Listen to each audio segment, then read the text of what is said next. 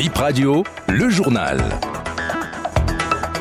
Renforcement de l'axe Pékin-Cotonou, le chef de l'État béninois attendu en Chine, Patrice Talon et Xi en tête à tête dans le cadre d'une visite d'État jeudi prochain. Si rien n'est fait en urgence, Malanville ne sera plus accessible. Le bitume qui la traverse est rodé par la furie des eaux du fleuve Sota. La commune est actuellement difficile d'accès, précise Moussa Seydou. Bonjour à toutes et à tous et bienvenue dans ce nouveau point de l'actualité. Nous démarrons par cette annonce de la SBEE, Kourounou, Fifadi, Ménontin et environ d'un côté et Ouiro, Aïbatin et environ de l'autre vont connaître des perturbations dans la fourniture de l'énergie électrique entre 11h et 15h annonce la société béninoise d'énergie électrique. Ces perturbations vont être enregistrées à cause de plusieurs projets visant à renforcer le réseau de distribution. Et puis ça grimpe à une vitesse qui échappe à tout contrôle. Nous parlons du niveau actuel des eaux dans la localité en alerte rouge. La montée des eaux continue, les dégâts augmentent. Le fleuve Sota déborde et a emporté une bonne partie de la voie inter-État Cotonou-Malanville à hauteur de Bodje-Kali. Malanville est presque coupée du Bénin avec la dégradation de cette route. La circulation est encore possible mais difficile. Le reste de la chaussée pourrait disparaître sous peu. Le premier adjoint au maire de la ville de Malanville, Moussa Seydou joint par Bip Radio. Il s'agit de la route inter-État numéro 2 par laquelle nous avons accès à Malanville. Donc, euh, il y a le fleuve Sota qui est sorti de son lit. Nous sommes en période de pluie, évidemment.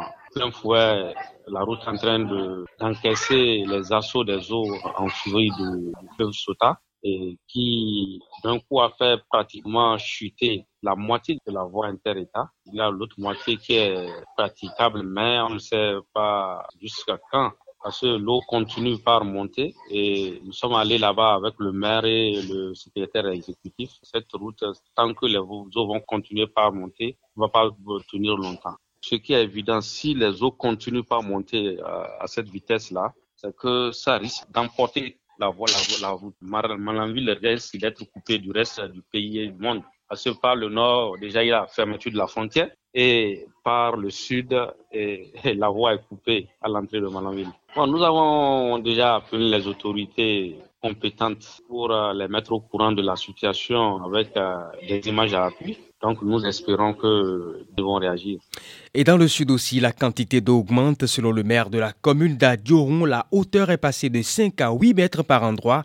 La crue, on en parle avec notre invité du jour, juste à la fin du journal. Nous recevons un hydroclimatologue sur la montée des eaux.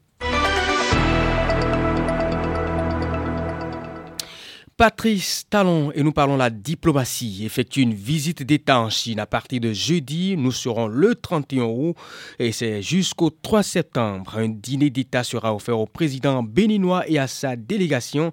Selon nos informations, le chef de l'État béninois aura un tête-à-tête de 3 heures avec son homologue chinois. Bip Radio apprend que l'interprète choisi pour la rencontre entre les deux chefs d'État est un béninois. Ce compatriote a une parfaite maîtrise de la langue chinoise. Cette fois-ci, on s'intéresse au sport et le Bénin accueille pour la première fois un mondial en sport. Dans dix jours, ce sera le championnat du monde de pétanque à Cotonou. Près d'une quarantaine de pays en compétition sur la place de l'Amazone. Le président de la fédération béninoise de pétanque fait le point des préparatifs à Georgie 10. Garbayaya au micro de Bip Radio, c'était en fin de semaine écoulée. Tout est fin prêt, en dehors de quelques confirmations de participation de pays qu'on attend. Mais sur le plan des infrastructures, nous avons déjà fini d'installer les 26 terrains, plus 16 terrains d'entraînement. Il y a 24 terrains de compétition normale et deux terrains de carré d'honneur pour les grands matchs que le comité va estimer très importants. Les tribunes sont de 2036 x 2 on a déjà fini d'installer un côté, l'autre côté on est en train d'achever déjà la mise en place euh, de l'infrastructure. Même si la compétition se déroule demain matin, eh bien, on est fin prêt pour recevoir. La plénière qui a tout validé, les hôtels ont même reçu des avances déjà pour recevoir les participants. Il y a 39 pays que nous attendons maintenant. Il y a eu quelques défections, telles que la Belgique, l'Italie, Le doute se met déjà aussi sur le Niger. Les voies sont fermées, les frontières fermées, l'aéroport ne fonctionne pas. Mais ils ont confirmé leur participation. On va attendre de voir d'ici une semaine encore. Sport toujours et cette fois-ci on parle du handball pour boucler cette session de l'information. 44e édition du championnat d'Afrique des clubs. Champion Adidja Handball Club du Bénin logé dans le groupe B à l'issue du tirage au sort effectué lundi va discuter la pardon la compétition aux côtés de Zamalek de l'Égypte, Red Star de la Côte d'Ivoire, Nziko du Cameroun et de Petrosport du Congo, Al Ali d'Égypte, JS Kabylie de la RDC, du Cameroun, BMC du Congo-Braza et GSE Skida d'Algérie se retrouvent dans le groupe A.